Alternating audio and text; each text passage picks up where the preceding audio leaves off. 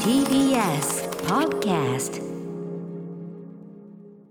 道を歩けば宇垣さんと目が合う会話よろしくお願いします。はい。すみません、よろしくお願いします。もうもうあっち行ってもこっち行ってもね宇垣さんがね。いや、もうね、コンビニ行くの怖くて。あ、今ちょうどねあの雑誌コーナーにいるんすよスピリッツ私がいるしフラッシュももうギリかな並んギでるかな。リいるかもしれしない。まあね。あのギリって言いながら逃げる。今日ねあのご紹介いただくその本のリリースタイミングともあってあいろいそうなんろですそうなんですね出てらっしゃるというのありますけあどりがとうございます。またどうどうなんですかそのねあのご自分がこう見ると、まあ、僕とかはさやっぱ自分がこう映ってるものとか見るのは嫌で、まあ、基本的にはこう目をそらす。はい。うんテレビで作っては消 す、うん、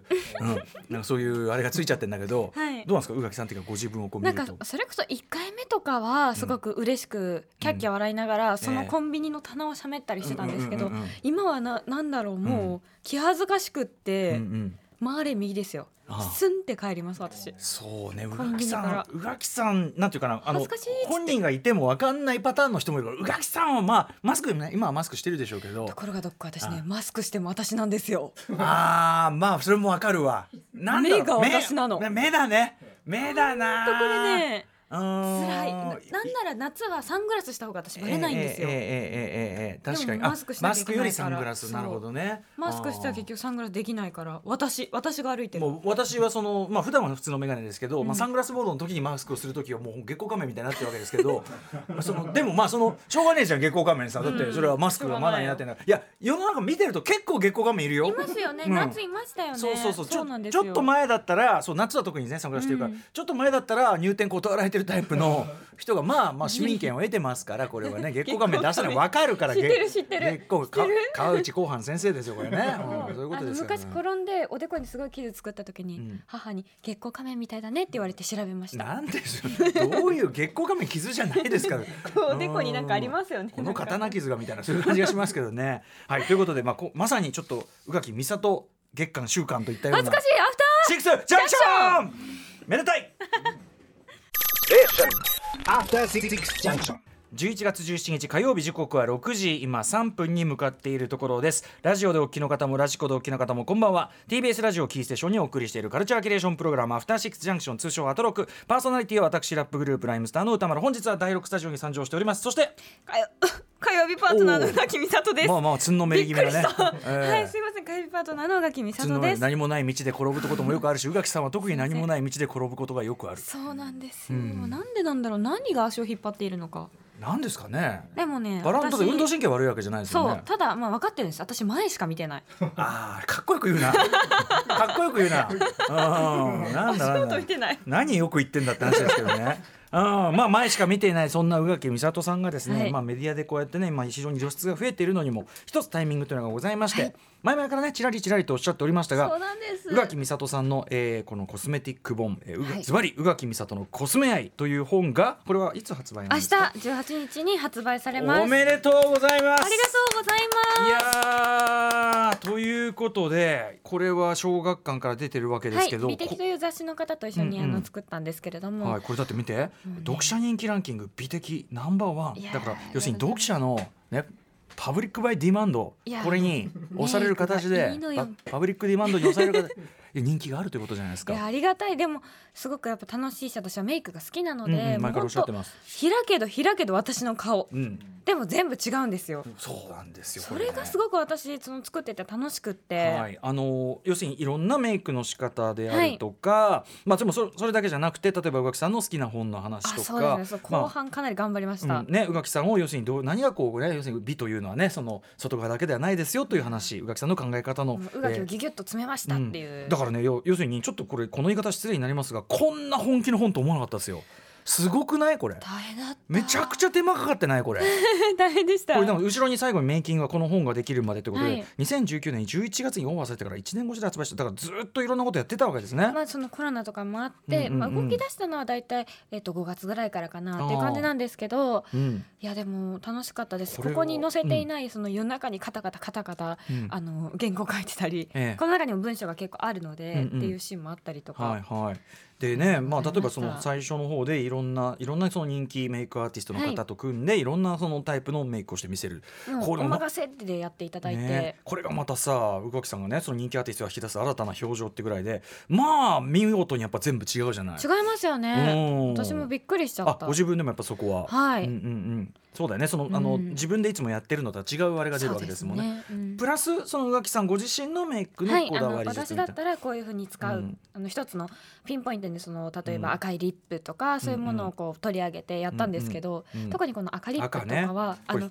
ロビンもなついてますね赤リップを塗れば強くなるし勝てる気がする勝てる何にかは分からない、わかります、でもこのうん、これはまさに私あのすごく山田恵美さんが好きなんですけど、うんうんうん山田恵美さんのうん「放課後のキーノート」っていう作品の中で、うんあの彼氏が年下のお姉さんに奪われちゃったっていう女の子の話が出てくるんですけど、うんうんうんうんその会いに行ってみたらその年上のお姉さんがうんうんうんすっぴんに赤リップですごくかっこよかったうんうんうんうんこれが本当の大人だって彼女が思うっていう話があるんですけどはいそれにすごく影響を受けててはいまさにそういう女性になりたいなと思っうんうんうてん作ったページとかもあったり宇と垣さかんにとってのなりたい自分というかねそうですねまあ、メイクはまあある意味なりたなりたい自分になる一つのね手段でもあるけ変ど身もですはいしかしこのいろんな顔という時点で皆さん昨日のね私の熊崎風とアナウンサーとの会話を覚えてらっしゃるでしょう かあのね宇垣さんね普通の人はねあの3種類の表情でなんとかやってきてるわけですよ。はい、うえー熊崎風人さんは、えっとえー口歯を見せて笑ってる顔歯を見せずに笑ってる顔、えー、何でもない顔って言って ました。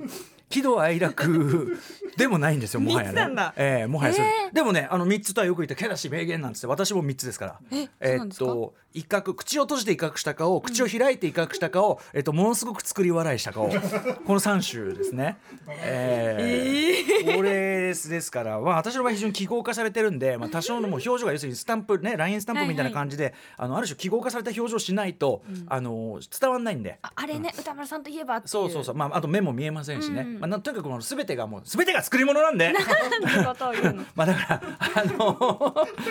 そんな感じ対してこの豊かさでああねりがとうございますあのー印象的なのは昨日もちょっと言いましたけどやっぱ浦内さん本当に出てくるメディアによって全く見え方が違うご自分もね全然違う感じっていね、やや思いましたっぱその前もなんかちらっとおっしゃってたかなそのさ TPO というかその場に合わせてやっぱりスッと演じるこれまあいい意味ですよそのうん役割というのロールというのを理解してプッとここに役に入るっていうか出。ますかうねん、やっぱそれがね、あの現れてるっていうか自然に自然にかつそのメディア例えば「週刊スピリッツ」が宇垣さんをどう見ているかってどこがいいということにしているかっていうのとなんか例えば女性誌であるとかと例えばこの宇垣美里のコスメアイテムも要するに宇垣さんの本うん宇垣さんが打ち出したい宇垣さんっていうのの偏差全然違い面ますよね白いよね。やっぱ宇垣美里のコスメアイテムこれだとやっぱ真正面からグッて強っみたいな強いし、うん唇の色もこうグッと濃いめ、うんね強いやっぱ強い感じ全体にこう強い、力強く前しか見ていないはい足元は見ない、ええ前しか見ないと転ぶというかねこはいの曲落ちもあたり小ます銭が、は誰かが拾ってくれと思いながら歩く小銭拾いは私の仕事でござい ますなんだけど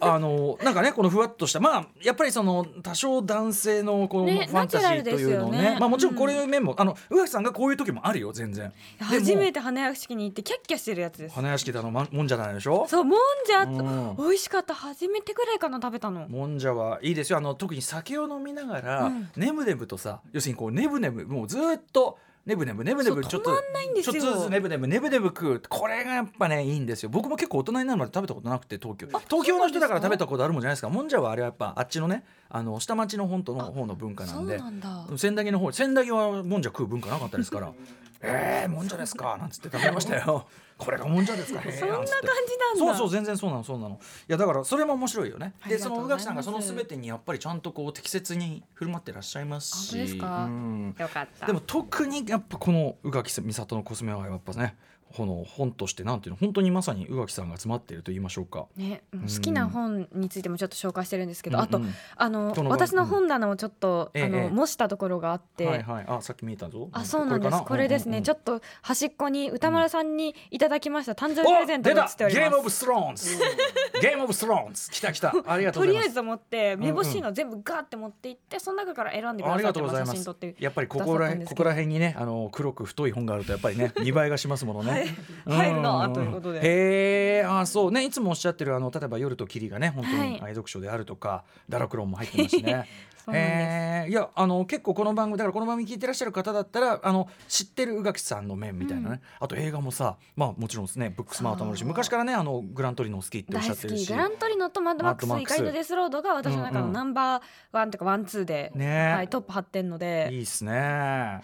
うん料理も好きとかいろんなのが出てますよ、てんち ゃんあ、天ぷ天ぷらに夢中って書いてあるからこれ食べ物流れてくると違いますこれワンちゃんですよね。拝見でございますすごくないこのワンちゃんもね。ギャンカワですよねいや本当これえこれ生きてます？生きてます生きてます生きてん の生よきてますもう可動性の高いすっご可愛いのよ可動性の高いフィギュアじゃないんですか？多分ねこの時の私の表情が一番いいんじゃないかってい うあー確かに柔らかめなね。うんもうデレデレ。いやしかしとにかくねすごくパーツが多い本だから、はいあの手かかるなと思ったし大変でしたいやでもすごいで楽すしかったですでもや作っるぱ過程が一番楽しかった全てのページにやっぱ宇垣さんのこだわり入ってるわけですもんね。はいうん、ということでぜひ皆さん、えー、宇垣美里のコスメ愛、えー、と小学館から、えー、と税別1500円こんな安くていいん ですか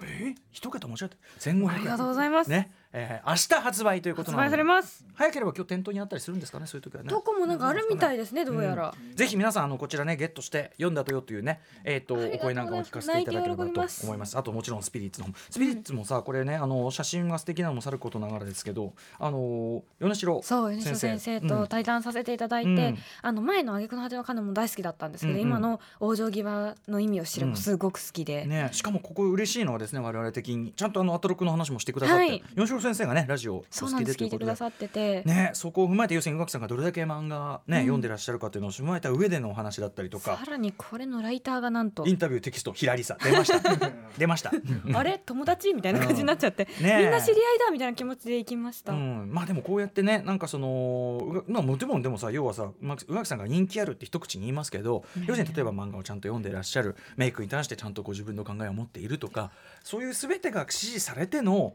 あのこうなんていうのまあいわゆる少青年誌からこう女性誌からみたいなありがとうございます幅広いねあれだと思うしやっぱ宇垣さんがそのある種の本当にロールモデルとしていやもう機早い能して話るのがオはタクなんですよえ早い話がオタクなんでいすやよ早い話がオタク。いやいやだからそのオタクもうまあそうなんだよね。でもそのオタク でオタクなその宇垣さんがなんていうかないいんじゃないね。ありがとうございます、うんだからなんていうかこれ宇垣さんのいろんな内面を知ることでやっぱより良くなってんだよね間違いなくね。うんということで。照れちゃうな、はいえ照れちゃうな急に声が出どうしよう急にでももうアフターシックスジャンクションって言うわけにもいかないしどうしよう、えー今一番ね逃げようがない時間帯ですからこの12分というのは一番ね12分から13分というのはねあのここからメニュー紹介に行くにはまだちょい早いということで逃げようがないんでねまだまだ褒め殺ししてもいいでもとにかくほ表情の多さはね表情の多さっていうかあちなみにですねあ、今ちょうど目に入りましたんで、えー、と最近この話題が多くてすみませんラ,、えーライムスターマネージャーの幼いさんも、えーあるいはね、えー、と作家小川さんもですね、えー、とコスメ本が出せる女は本物これ持論をお持ちのよあうでりすが。たいどういうことかわかりませんが、まあ、まあ、要するに可愛い可愛いだけじゃできないよと。ね、 その、あの、その可愛いだの、美しいだのっていうところのベースにちゃんとその人の、あの、芯とか理論がある人がこういう本を出せるんだ。そういうことでよろしいですか。ね、大きくなついてくださってありがとうございます。はい、本物一生ついていきます。これ大変だっつってね、言ってましたけどね。あ。ちょっとリスナーからのあのスピリッツ買いましたというようなねあのはいえー、と今週号のスピリッツかえー購入はい熟読しました、えー、耳も麗しいあごめんなさいラジオネームボイポイズミ鳥かぶこさんです失礼しました今週号のスピリッツ購入熟読しました、えー、耳麗しい関東グラビアはもちろんのこと往生際の意味を知れの、えー、米城京先生との対談も大変興味深く戦場の恋をけ経験した恋愛論にビシッと筋が通った、えー、仕事論と意見の念すら抱く内容に感服いたしましたとか、はないぜ、か話してるうちうにん戦争ですよねっていう話になって恋とは戦場ということ、はいうんうんうん勝った負けただなんだろう刺したり切ったりみたいな勝った負けたじゃないよいや違うんですよ勝った負けたを繰り返して大変だよだからね勝っってた話勝をった負けただって思ってるっちゃダメなんじゃないんですかああそうか 知ったような ことを、うん勉強になりまます、す、いやあの雰囲気的に言ってみただけなんです けどねロマニスタさん歌丸さん宇垣さんこんばんはどうもこんばんこんばんはは昨日たまたま書店の漫画コーナーに入ったら発売日だったスピリッツ最新号が平積みにされており、えー表紙を見たらなんと我らの宇垣総裁ではありませんかと思わず目に入りすかさず購入してしまいましたこういうねまあ即買いの人が多いわけですあー嬉しい家に帰ってから中を確認すると何とも美しい宇垣さんのグラビアページ人比べえく加えこの皆さんおっしゃってます、えー漫画家米城京さんとの対話も掲載されて素晴らしい内容でしたと抽選で当たる宇垣さんのサイン入りグッズを是が非でも当選してゲットしたい所存であります全然どこにでも書くんだけど全然来てくださいどこに来でてもくださいってどこにだろうバンクシーばりに、 ね、あちこちに書きまくってというような、ねことですかね。はい、えーあとね、じゃあこれもご紹介しようかな。えーっとねキラキラ星さんいつもいろいろありがとうございます、えー富山由紀子先生の少女漫画とブサイク女子校を読みました、ね先週も特集やりました、えー木曜日ですねあれはねそうでえーすね帯はつけたままにして本を開くたびに宇垣さんの「魂で会話できない私たちは」この帯のね文を毎回セットで噛み締めながら読み進めましたという、えー人生には視覚による不自由がいかに多いことかそれゆえに思考や人間性に強く結びつくのだと思わされます、えー見えるからこそ見えなくなることがあまりにも多いこれは歌丸さんもお話しされていた「ダイアログ・イン・ザ・ダーク」というワークショップに参加した時にも感じ考えていたことでした本当にキラキラ星さんいろんなことにトライね紹介したことしていただいて本当に嬉しい、えー視覚にとらわれて使い切れていない感覚がいかに多いか視覚にとらわれて本来見えるべき感じるべきことにどれほど鈍感になっているか身につまされて感じました、視覚は豊かでありながら一方で物の本質を見失わ,、えー見失わされたり、えー誤解を生んだり先入観を誘発したり富山先生がご紹介されている漫画の登場人物の内面を見ながら改めて考えさせられましたそしてルッキムズルッキズムの問題は YOKA の予感をいかに感じるどう受け取るかにも深く関わる事柄だなと思いますそうね YOK の予感は大好きなコーナーでもあり深く深く考えさせられる時間です実はね先週大失態をね演じてしまいました予感コーナーですがもう本当申し訳ないあの皆さんあの本当に先週は私ですもっぱら私はもういえいもえっぱらもう500%いや私の責考え任なたらん分ですかがることだった今本当申し訳ないなんですが、うんあの今日の予感コーナーご期待くださいあの結構ね一連のその一連のここのとこ続いていた路線にまたある種こう一つのまあねなんか一つの区切りがつくような素晴らしいメール、新作メールでございます、えーありがたいご紹介させてやっいただきたいぱあるもんなんだと思っていやでも逆に難しくなったなとも僕は思っててねだからあの要は人と人とのことでうん先ほどね、きキラキラボさんもおっしゃってる通り、まあ、やっぱ当然でも外から類推するしかない、うんねよく僕も言いますけどあのコードでつないでねあの中でつないでこうコードでつ確対かに話対話してるわけじゃないから心の中は絶対に分からないかわかららからまあ、見た目であったりあるいは言葉言葉というのが不十分なコミュニケーション法であるのは重々承知しながらでも言葉を使ってしかもそれを発した側を見てどう受け取るかこっち側のバイアスがさらにかかった上でのだからその従前な理解なんてのは一つの幻想でしかないんだけどねも、本当に理解し合うことってのはすごく難しいわ難けしいというですかけれどもねそんなことは不可能なのかもしれないけども、まあ、だからこそ歩み寄りは必要だし理解しようとするあれが必要だし、まあ、通じ合えた瞬間が尊いということにそうまあたなまるにこう指先を触れ合ううん瞬間みたいなのがすごく嬉しいそうですよだね。から予感に関してはまあねな え何え今の何？え何スタッフのくしゃみ。スタッフのくしゃみスタッフのスタッフのくしゃみ。どうらないあのえプロデューサーのプロデューサーのくしゃみなるほどこれは ねおつなものだな私誰かのえ悲鳴かと思っえあのなんかさ確かにあのあなんかあーみたいな あの DJ 陣の DJ 陣のライブのライブの合間の DJ 陣のあの愛愛ね愛の手みたいなあーみたいなライムスターあー たにゃにゃ んちゅうみたいな始めもう一個いい話しようと思ったのにいい話し